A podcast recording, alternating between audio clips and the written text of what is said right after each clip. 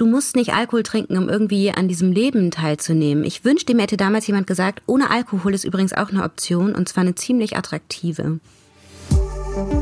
Für die einen ist es schlichtweg etwas, das einfach dazugehört. Für die anderen die Volksdroge Nummer eins. Fakt ist, Alkohol gilt als gesellschaftlich akzeptiert, wird auf einem diplomatischen Empfang genauso selbstverständlich getrunken wie auf der Couch nach Feierabend. Ich trinke zum Beispiel ganz gern mal ein Glas Rotwein, besonders wenn ich einen anstrengenden Tag hatte. Und wenn wir uns die Frage stellen, ab wann es zu viel ist, dann haben wir alle schon mal gehört, dass es mehr als ein Glas pro Tag gar nicht sein sollte. Aber ab wann wird es dann zur Sucht? Darüber möchte ich mit meinem heutigen Gast sprechen. Nathalie Stüben, sie war jahrelang alkoholabhängig.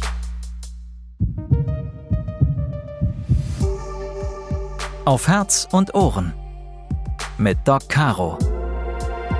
Der Gesundheitspodcast der AOK Rheinland-Hamburg.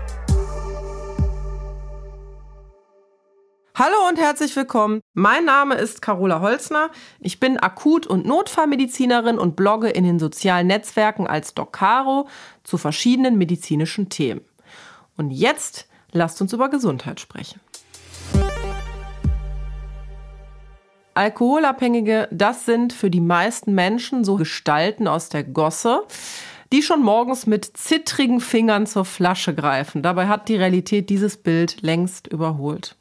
Keiner weiß das besser als Nathalie Stüben, eine Frau, vor der ich wahnsinnigen Respekt habe. Sie entspricht diesem Klischee einer Alkoholabhängigen nämlich überhaupt gar nicht und war trotzdem jahrelang alkoholabhängig. Ich freue mich extrem, dass du hier bist, liebe Nathalie. Nathalie Stüben, hallo. Danke, liebe Carola. Hi. Woher kennt man dich? Oh ja, mittlerweile aus Internet und Fernsehen und Radio. Das kam, also meine ganze Arbeit hat jetzt nochmal so einen Schub bekommen durch mein Buch Ohne Alkohol die beste Entscheidung meines Lebens. Und mein Podcast, der war am Anfang so ein bisschen nischiger und dann habe ich irgendwann mit YouTube angefangen und ein Video ist da jetzt, ich glaube, über 600.000 Mal geklickt worden, dieses Mein Weg aus der Alkoholsucht. Also so ist es im Internet verbreitet worden. Und dieses Video ist auch viel beachtet und hat auch, ich habe mir die Kommentare darunter durchgelesen, sehr vielen Menschen Mut gemacht. Du sagst, du hattest eine tolle Kindheit, kommst aus gutem Elternhaus, bist auf die deutsche Journalistenschule gegangen, warst zu Praktika in den USA, hast als Reporterin beim Fernsehen gearbeitet und sagst trotzdem, es ist wichtig darauf hinzuweisen, dass ich genau diesem Klischee nicht entspreche. Warum? Weil die wenigsten können sich mit diesem Klischeebild in ihrem Kopf identifizieren. Also ganz, ganz viele Leute, mit denen ich gesprochen habe, denen ging es schon lange so, dass sie sich dachten, ah, oh, habe ich vielleicht ein Problem? Ist es vielleicht ein bisschen viel? Und dann kommen so die typischen Ausreden, nee, meine Hände zittern ja noch nicht, deswegen kann ich noch kein Problem haben. Oder ich trinke ja nicht täglich, ich trinke ja nicht morgens, deswegen kann ich kein Problem haben. Und aber eben so das Totschlagargument, ich sehe halt noch nicht so aus wie dieses Klischeebild in meinem Kopf, deswegen kann ich kein Alkoholproblem haben. Das heißt, warum es so wichtig ist, darauf hinzuweisen, dass dieses Klischeebild wirklich nur so eine, die Endstrecke ist praktisch von der Suchtentwicklung, ist, weil es die Sucht so verlängert, weil es das Alkoholproblem so verlängert, wenn man das immer wieder heranzieht, um zu rechtfertigen, dass man noch kein Problem hat. Aber bevor wir da tiefer ins Thema einsteigen, bringen wir uns alle mal eben auf denselben Stand. Das Thema in 60 Sekunden. In Deutschland haben fast so viele Menschen ein Alkoholproblem, wie in Berlin leben. Und ungefähr so viele Menschen, wie ins Stadion von Bayern München passen, sterben jedes Jahr durch oder an den Folgen von riskantem Alkoholkonsum. Mehr als 70.000. Und trotzdem, in Deutschland ist Alkohol relativ günstig und vor allem 24/7 verfügbar. Er gilt als Kulturgut und das, obwohl wir längst wissen, dass zu viel schädlich für uns ist. Jeder Kater zeigt das aufs Neue. Na, fühlt ihr euch ertappt? Dann lasst euch gesagt sein, ich mich auch. Aber geht das noch klar? Oder ist das nicht schon ein Hinweis auf problematischen Alkoholkonsum? Wo diese Grenze verläuft und was in uns passiert, wenn wir erstmal ein paar Tage die Finger vom Alkohol lassen, das erfahrt ihr in dieser Folge von Auf Herz und Ohren. Nathalie, wir wollen heute vor allem die Frage klären, ab wann es zu viel Alkohol ist. Wie viel ist zu viel? Wenn es um die bloße Menge geht, dann ist das relativ einfach. Ähm, die Deutsche Hauptstelle für Suchtfragen, die empfiehlt an mindestens zwei bis drei Tagen die Woche überhaupt gar nichts zu trinken. Und ansonsten gilt, Frauen nicht mehr als 12 Gramm reiner Alkohol täglich. Das sind ungefähr, sagen wir mal, ein kleines Bier oder ein kleines Glas Wein. Bei Männern nicht mehr als 24 Gramm. Das sind entsprechend die doppelte Menge. Also mengenmäßig ist die Frage, ab wann ist es zu viel, schon lange beantwortet. Aber wie schleicht sich denn so eine Abhängigkeit langsam bei uns ein? Und vor allen Dingen, wie merke ich selbst, dass ich möglicherweise abhängig bin. Nicht nur körperlich, sondern auch geistig. Jetzt komme ich aus der Notaufnahme, bin gestresst und sage, Mensch, jetzt so ein Glas Wein. Wann muss ich davon ausgehen, dass dieses Glas Wein vielleicht zu sehr Routine wird, dass das für mich irgendwann dazugehört? Ja, das Gemeine ist ja, dass dieses Glas Wein dann schlussendlich doch etwas mit diesem Klischeebild zu tun hat, weil es ja so anfängt. Und ich glaube, das müssen wir uns auch immer wieder vor Augen führen. Es ist ja nicht so, als würde unsere Gesellschaft aus Genusstrinkern auf der einen Seite bestehen und dann kommt gar nichts ganz lange und dann ist da plötzlich dieser Alkoholabhängige, den wir im Kopf haben. Das ist ja eine Entwicklung, die dadurch beginnt, dass wir Genusstrinken betreiben. Und eine Abhängigkeit und Alkoholprobleme entstehen durch Gewohnheit. Mhm. Wer nicht regelmäßig trinkt, wenn nicht regelmäßig eine gewisse Menge trinkt, der wird nicht alkoholabhängig. Das ist ja das Interessante ja. daran. Eine Alkoholabhängigkeit entsteht nicht ohne Alkoholkonsum. Und kritisch wird es relativ schnell, weil diese Mengen, die du gerade genannt hast, also ich sag mal in einer relativ trinkfreudigen Umgebung, ist das nix. Ja, so ein Glas Wein ist schnell getrunken, ne? Also Und so vor allen Dingen so ein kleines, wir reden ja von 0,1 Liter, ne? Ja. Also das ist wirklich sehr schnell getrunken. Und mh, mm, ich sag mal so, kritisch wird es tatsächlich schon, wenn du dein Glas Wein trinkst, um Stress abzubauen. Mal ganz davon abgesehen, dass Alkohol ja auch nur so tut, als würde er Stress abbauen. Eigentlich mhm. setzt da dein Körper ja erst total äh, unter Stress. in Stressmodus, genau unter Stress.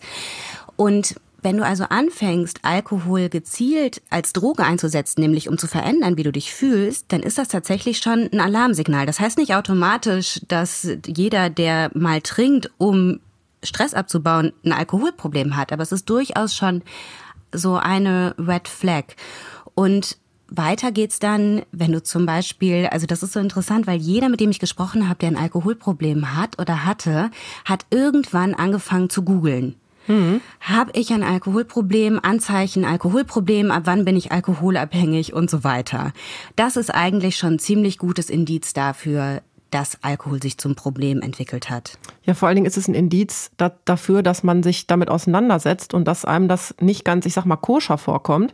Mhm. Also wenn sich jetzt unsere Zuhörerinnen und Zuhörer fragen, ob sie vielleicht auch ein Problem haben. Also ich sage zum Beispiel mit fester Stimme, klar, trinke ich mal ein Glas Rotwein, aber ich brauche das nicht, würde ich jetzt von mir behaupten. Mhm. Aber wann und woran erkenne ich das, wenn ich es vielleicht doch brauche? Also wenn es irgendwie nicht mehr das eine Glas nur mal ist. Das erkennt man ganz gut daran, dass es zu diesem sogenannten Kontrollverlust kommt. Und das ist ja auch eines der Kernkriterien für eine Alkoholabhängigkeit. Kontrollverlust kann sich auf verschiedene Arten und Weisen äußern. Zum einen dadurch, dass ich nicht mehr aufhören kann, wenn ich einmal anfange zu trinken. Das war bei mir zum Beispiel so.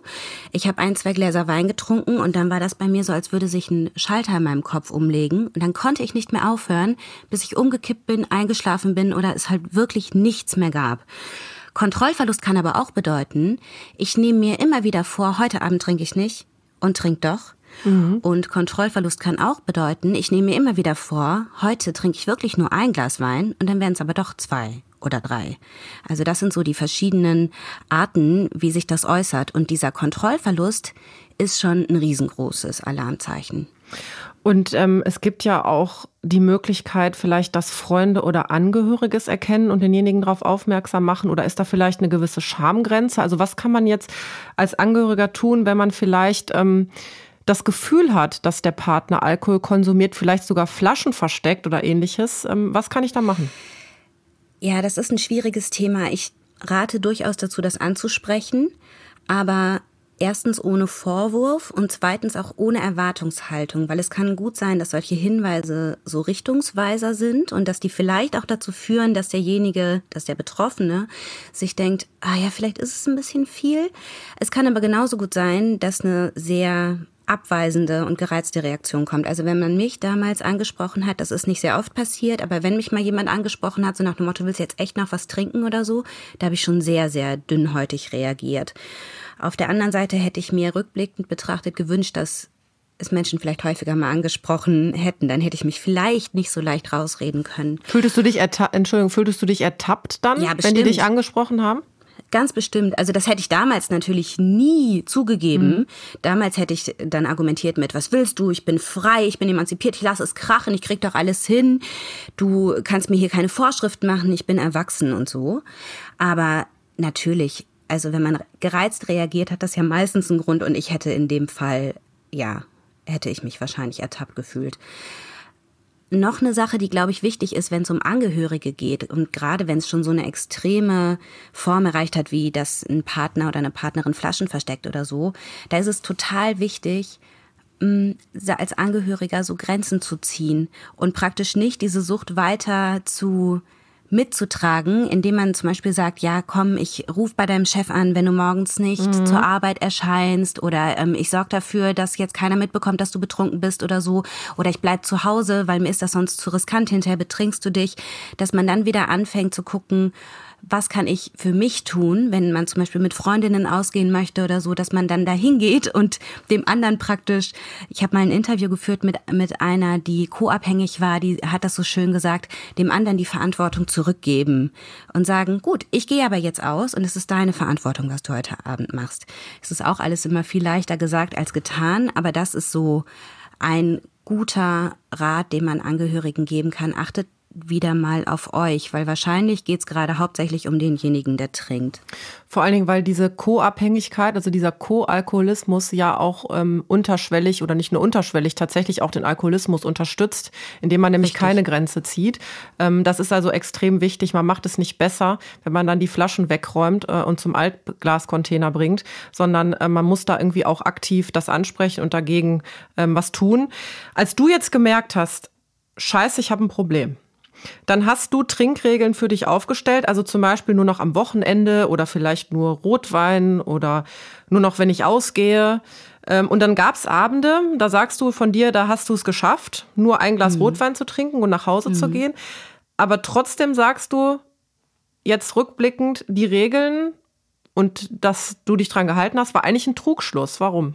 Diese Abende, an denen mir das gelungen ist, ein Glas Rotwein zu trinken, das waren ja ganz, ganz schreckliche Abende. Das waren, das waren ja super anstrengende Abende. Wenn ich da mit irgendwelchen Freundinnen unterwegs war, ich habe ja keinen Gesprächen zugehört. Ich habe ja mich nicht beteiligt. Ich war ja nicht verbunden mit denen. Ich habe die ganze Zeit in meinem Kopf überlegt, okay, jetzt habe ich schon zwei Stücke getrunken. Jetzt ist das Glas fast leer. Soll ich mhm. vielleicht doch noch ein Glas bestellen? Ah nein, ich wollte ja heute bei diesem einen Glas bleiben.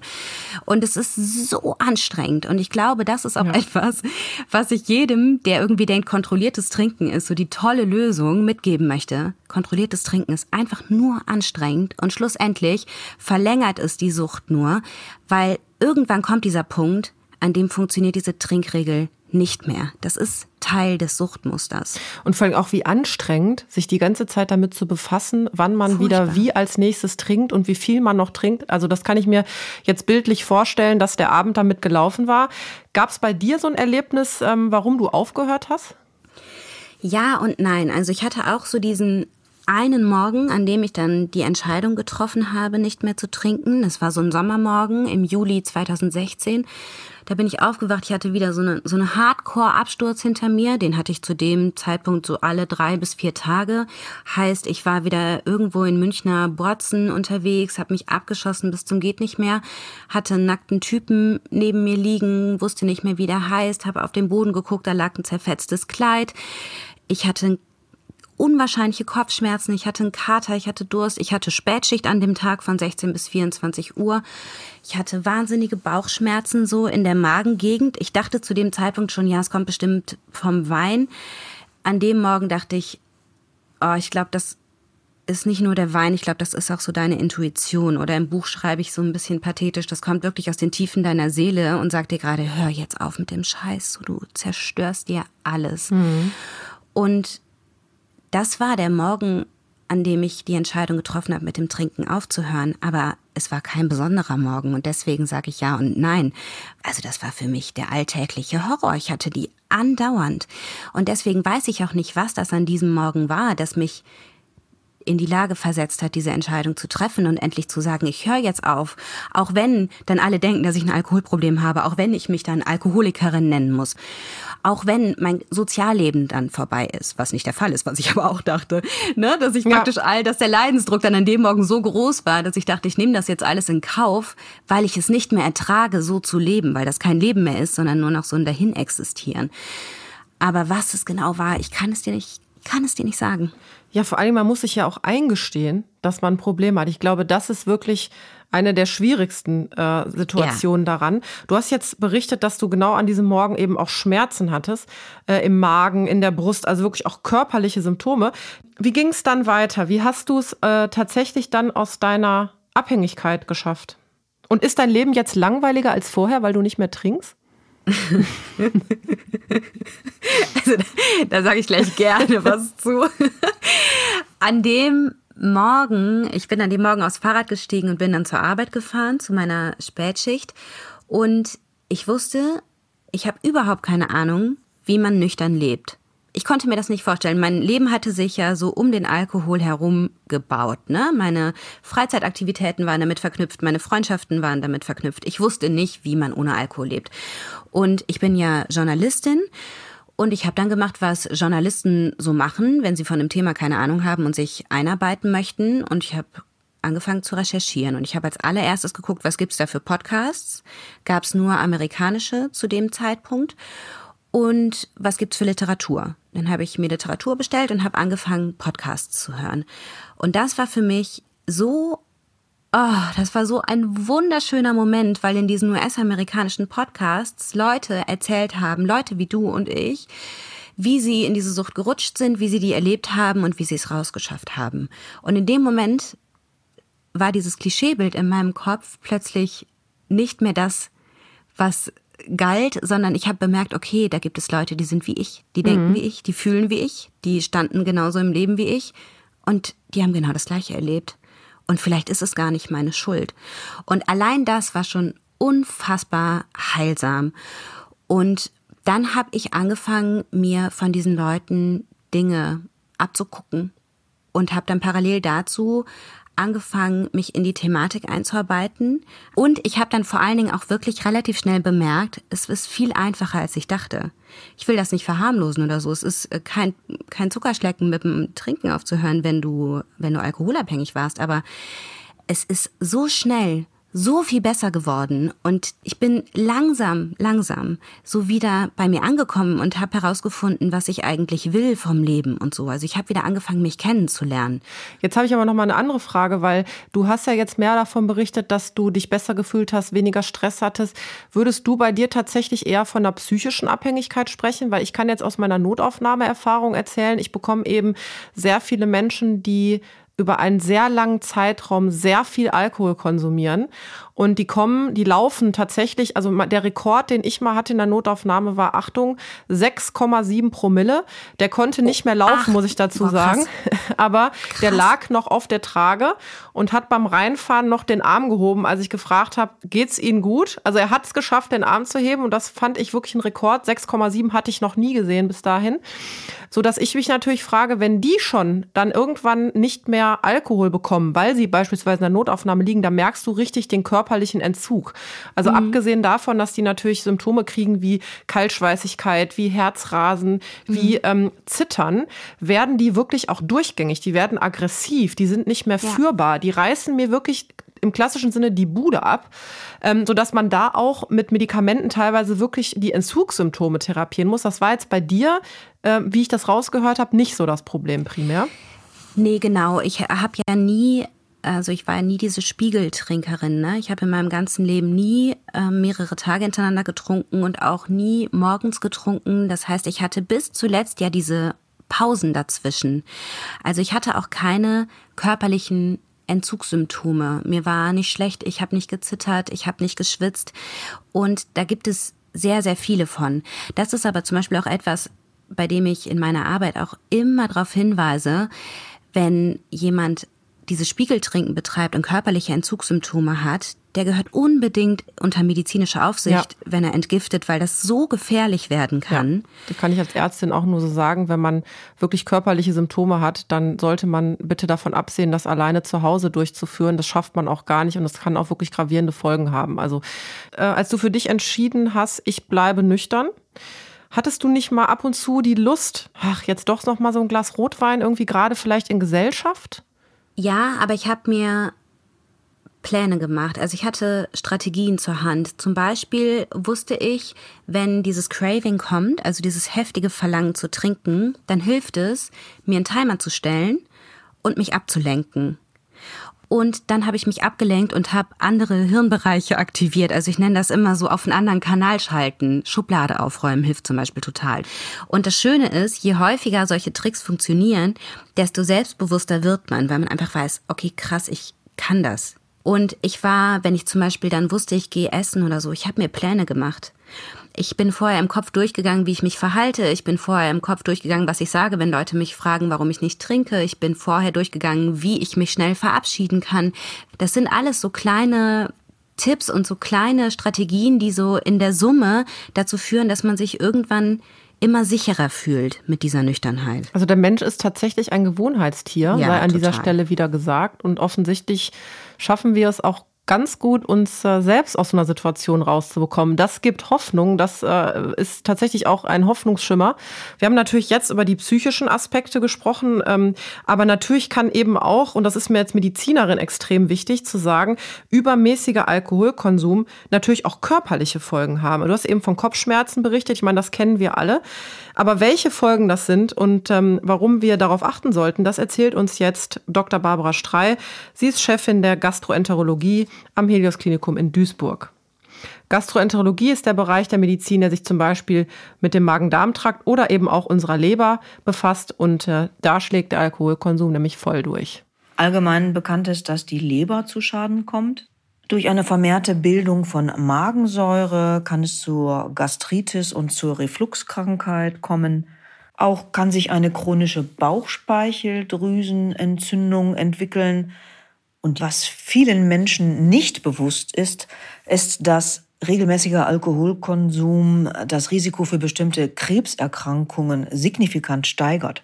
Da vergeht einem die Lust äh, auf den Wein dann doch. Also vielleicht äh, doch mal eine längere Alkoholpause einlegen oder vielleicht habt ihr schon eine Alkoholpause eingelegt. Stichwort Dry January. Ich zum Beispiel habe den kompletten Januar auf Alkohol verzichtet. Dieser trockene Januar ist eine Gesundheitskampagne, die vor so ungefähr zehn Jahren in Großbritannien ins Leben gerufen wurde, um Bewusstsein für die gesundheitlichen Folgen eines hohen Alkoholkonsums zu schaffen. Habt ihr dieses hier vielleicht auch mitgemacht?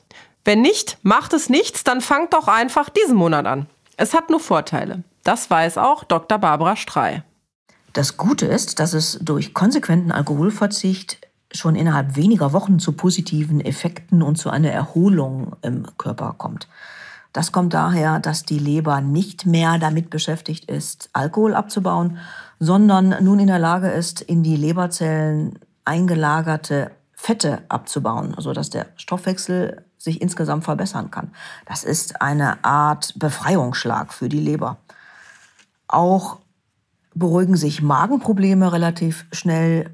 Sehr gut ist auch, dass das Immunsystem zu einer besseren Performance findet.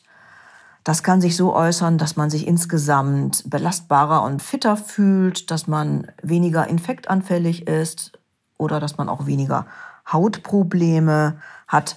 Insgesamt kann man sagen, dass eine ganze Reihe von Vorgängen im Körper innerhalb weniger Wochen deutlich sich verbessern können, wenn man auf Alkohol verzichtet. Würdest du das unterschreiben? Ja, würde ich unterschreiben. Und was ich an Dry January und Sober Oktober oder Sober September so gut finde, ist, dass das so schön den Einstieg ermöglicht. Weil für viele ist es ja, wenn du manchen sagst, okay, ähm, du hörst am besten ganz auf zu trinken, das erscheint einem am Anfang einfach völlig unmöglich. Und deswegen finde ich es so cool, sich das einfach dadurch zu erleichtern, dass man sagt, so, ich probiere es jetzt mal 30 Tage nicht. Und wenn das dann gut war, probier es einfach nochmal 30 Tage nicht. Oder 60. Mhm. Und irgendwann fühlt sich nie wieder halt nicht mehr wie ein Todesurteil an, sondern wie eine Erleichterung und wie eine Lebenseinstellung. Und deswegen sind solche Dry Januaries und solche Monate total cool. Jetzt für Menschen, die ein Problem haben und für Menschen, die einfach mal was für ihre Gesundheit tun wollen, ist das auch mega. Schlussendlich geht es uns allen besser, wenn wir nicht trinken. Also, liebe Leute, es ist nie zu spät, auch mal einfach mitzumachen. Und allein für das Wohlbefinden lohnt sich das. Zum Beispiel Schlaf. Ne? Also man mhm. schläft ja irgendwie gefühlt besser mit Alkohol, meint man, weil man irgendwie mit Kater im Bett liegt, stimmt aber gar nicht.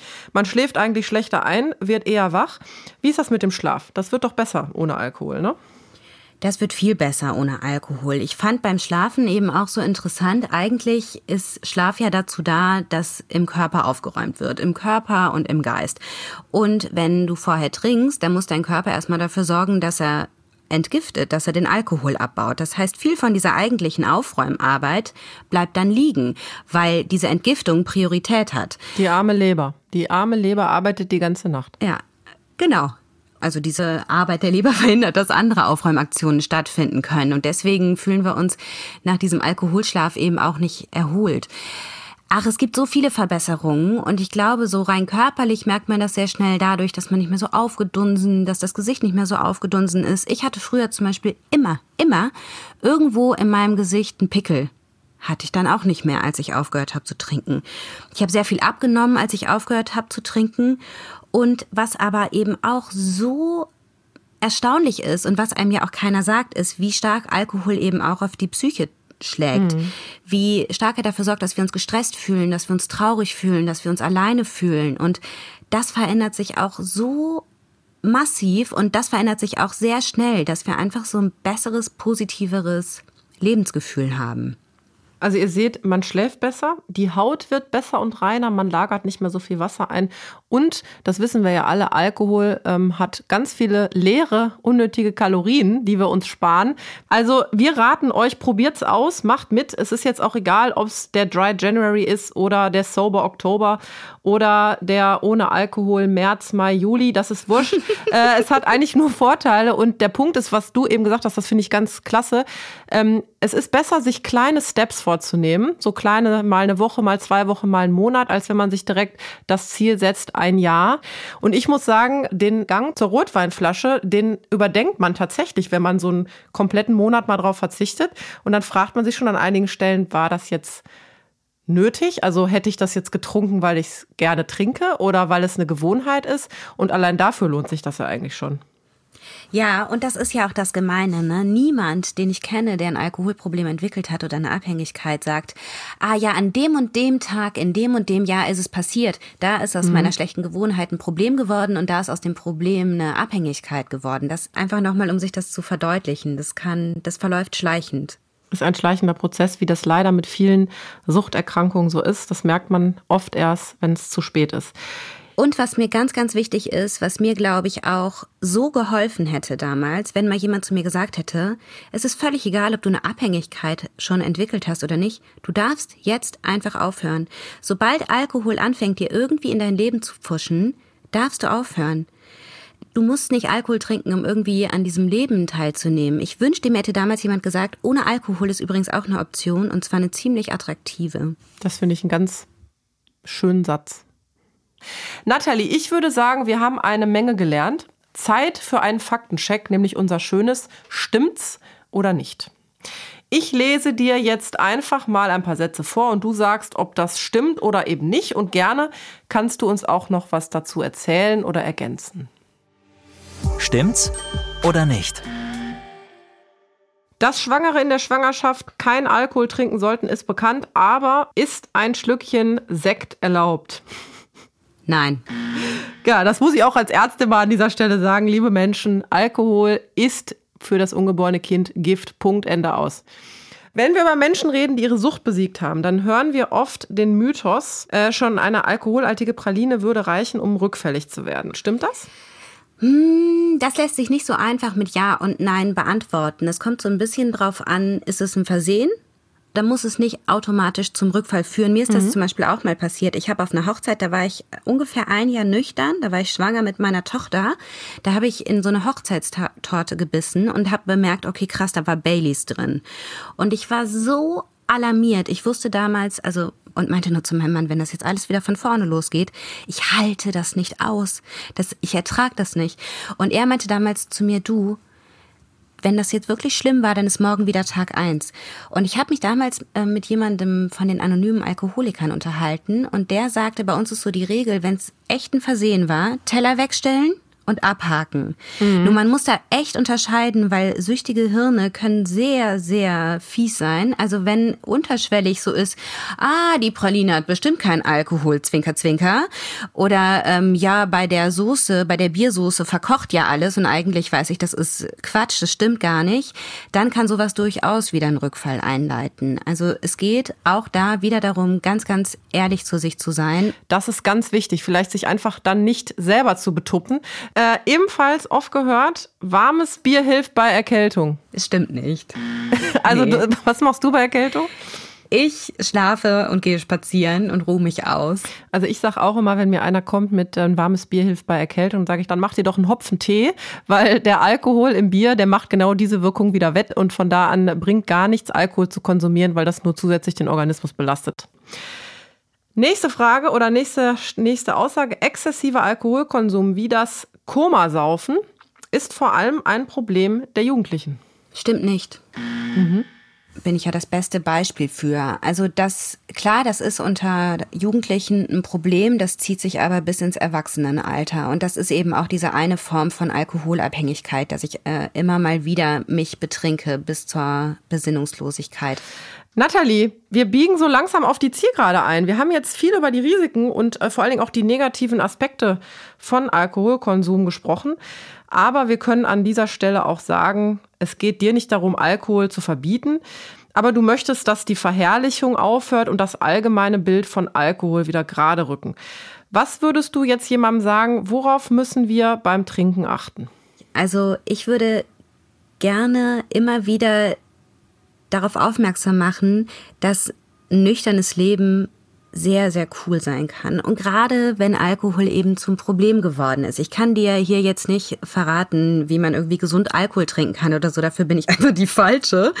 Aber ich kann dir sagen, dass mein Leben so unglaublich viel besser geworden ist und dass diese Abstinenz für mich auch so der Schlüssel war, um mich selbst kennenzulernen. Weil das ist ja eben auch was ganz Interessantes, wenn man alkoholabhängig war und aufhört zu trinken, dann steht man erstmal vor so einem Trümmerfeld. Ne? Du denkst dir, oh mein Gott, ich habe so viel gelogen, ich mhm. habe äh, so viel Scheiße gebaut, ich habe so viel in den Sand gesetzt, ich habe so viele Chancen verpasst und so. Und äh, ganz viele Dinge, die ich mir so eingeredet habe in den vergangenen Jahren, stimmen nicht. Und dann stehst du erstmal vor der Frage, wer bin ich denn eigentlich ohne Alkohol? Keine Ahnung. Aber da liegt halt auch eine riesengroße Chance drin. Und ich habe mich durch diese Abstinenz so gut kennengelernt und habe so gut gelernt, für mich einzustehen und auf mich zu achten und für mich zu sorgen. Und das empfinde ich mittlerweile als so ein riesengroßes Privileg, dass ich einfach nur sagen möchte, traut euch. Und jetzt ist der richtige Zeitpunkt. Also man kann jederzeit starten. Das ist das Schöne daran. Mir geht es darum, nochmal darauf hinzuweisen, ich trinke gerne ein Glas Rotwein. Wir haben ja auch auf die äh, Mengen, die man am Tag maximal zu sich nehmen sollte, jetzt rein körperlich hingewiesen. Es darf nur nicht dazu werden, dass man ohne nicht mehr kann. Ähm, deswegen lass mich nochmal zusammenfassen.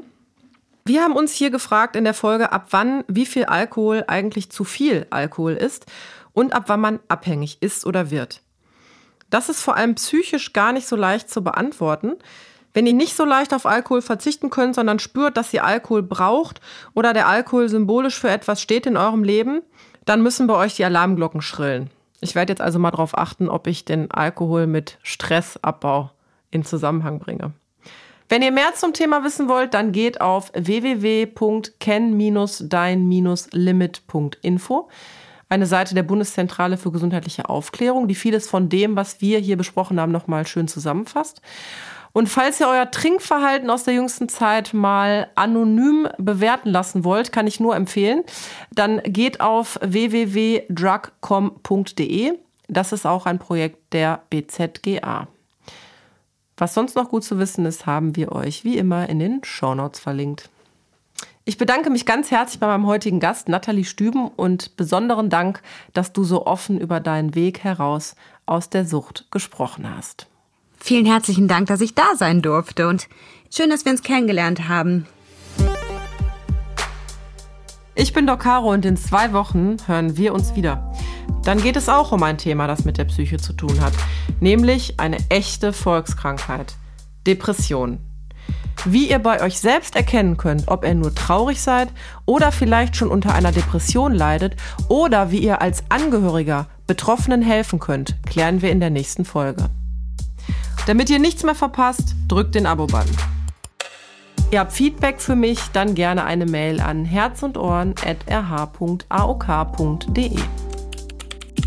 Und hier noch der Hinweis, das Hören des Podcasts ersetzt keine professionelle medizinische Beratung oder gar den Besuch beim Arzt.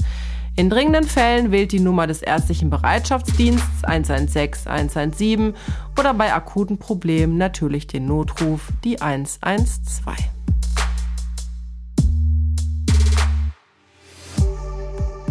Auf Herz und Ohren mit Doc Caro. Der Gesundheitspodcast der AOK Rheinland-Hamburg.